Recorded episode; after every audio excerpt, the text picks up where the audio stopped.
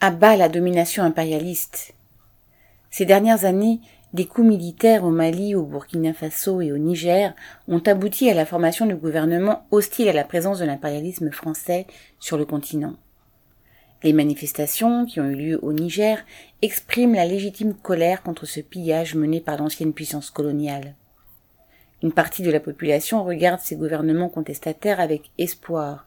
Pourtant, ceux-ci sèment des illusions en faisant croire à la possibilité de s'émanciper de cette tutelle insupportable dans le cadre d'une économie capitaliste où les grands trusts font la loi.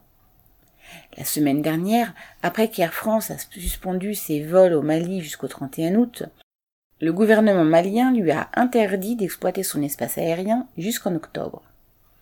Abdoulaye Diop, ministre des Affaires étrangères malien, expliquait que c'était une question de réciprocité entre guillemets.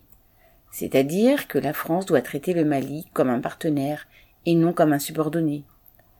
Or, le boycott d'Air France montre la dépendance du Mali aux grandes compagnies d'aviation. La compagnie aérienne malienne ne possède que trois appareils. Le pays est donc forcé de se tourner vers d'autres grandes compagnies et de se ranger encore une fois derrière d'autres puissances.